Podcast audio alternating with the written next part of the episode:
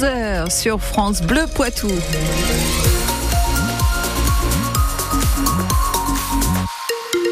Attention, aujourd'hui le département des Deux-Sèvres est en vigilance jaune pour un phénomène de crue de débordement. On y revient dans quelques instants. État de catastrophe naturelle pour quatre communes des Deux-Sèvres, William Giraud. Les sinistrés du séisme du 16 juin dernier qui habitent La Rochenard, Prin des Rançons, Val du Mignon et Épanne pourront désormais déposer un dossier afin de demander une indemnisation en cas de dégâts sur leur habitation. Un arrêté a été pris il y a quelques jours pour étendre le périmètre de la catastrophe. On passe de 6 à 10 communes reconnues dans les Deux-Sèvres et en Charente-Maritime. Vous avez un mois pour contacter votre assureur si vous êtes concernés.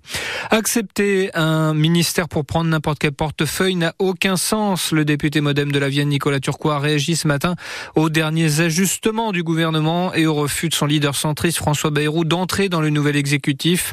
Eu égard à son parcours et à son envergure, s'il y allait, c'était pour apporter et pour peser, ce qui n'était visiblement pas le cas, à regretter l'élu Poitvin. Interview à réécouter en intégralité sur francebleu.fr.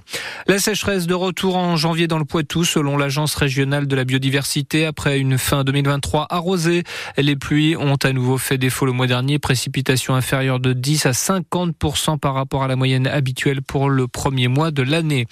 Un Niortais de 58 ans condamné hier à 18 mois de prison ferme pour une dizaine de vols à l'arraché sur des personnes âgées qui retiraient de l'argent aux distributeurs. Il a aussi été reconnu coupable d'avoir profité de deux frères lourdement handicapés. L'homme avait été interpellé en début de semaine. Les sports et le basket, Poitiers se déplace à Denain ce soir à 20h à l'occasion de la 21e journée de Pro B. Les Poitevins sont 8e, les nordistes pointent à la 11e place. Le coup d'envoi est à 20h, c'est le dernier match avant une trêve de trois semaines pour nos basketteurs. En escrime, la fleurettiste française Isaora Tibus a été contrôlée positive. On ne connaît pas la substance détectée sur l'athlète, sacrée championne du monde en 2022.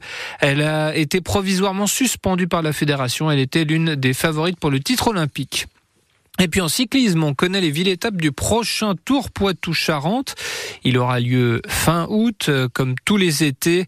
La deuxième étape arrivera à Niort. Le contre-la-montre individuel se déroulera entre Ménigout et Fontaine-le-Comte. Et puis la dernière étape se déroulera entre Fontaine-le-Comte, justement, toujours, et Poitiers avec la traditionnelle arrivée au couronnerie.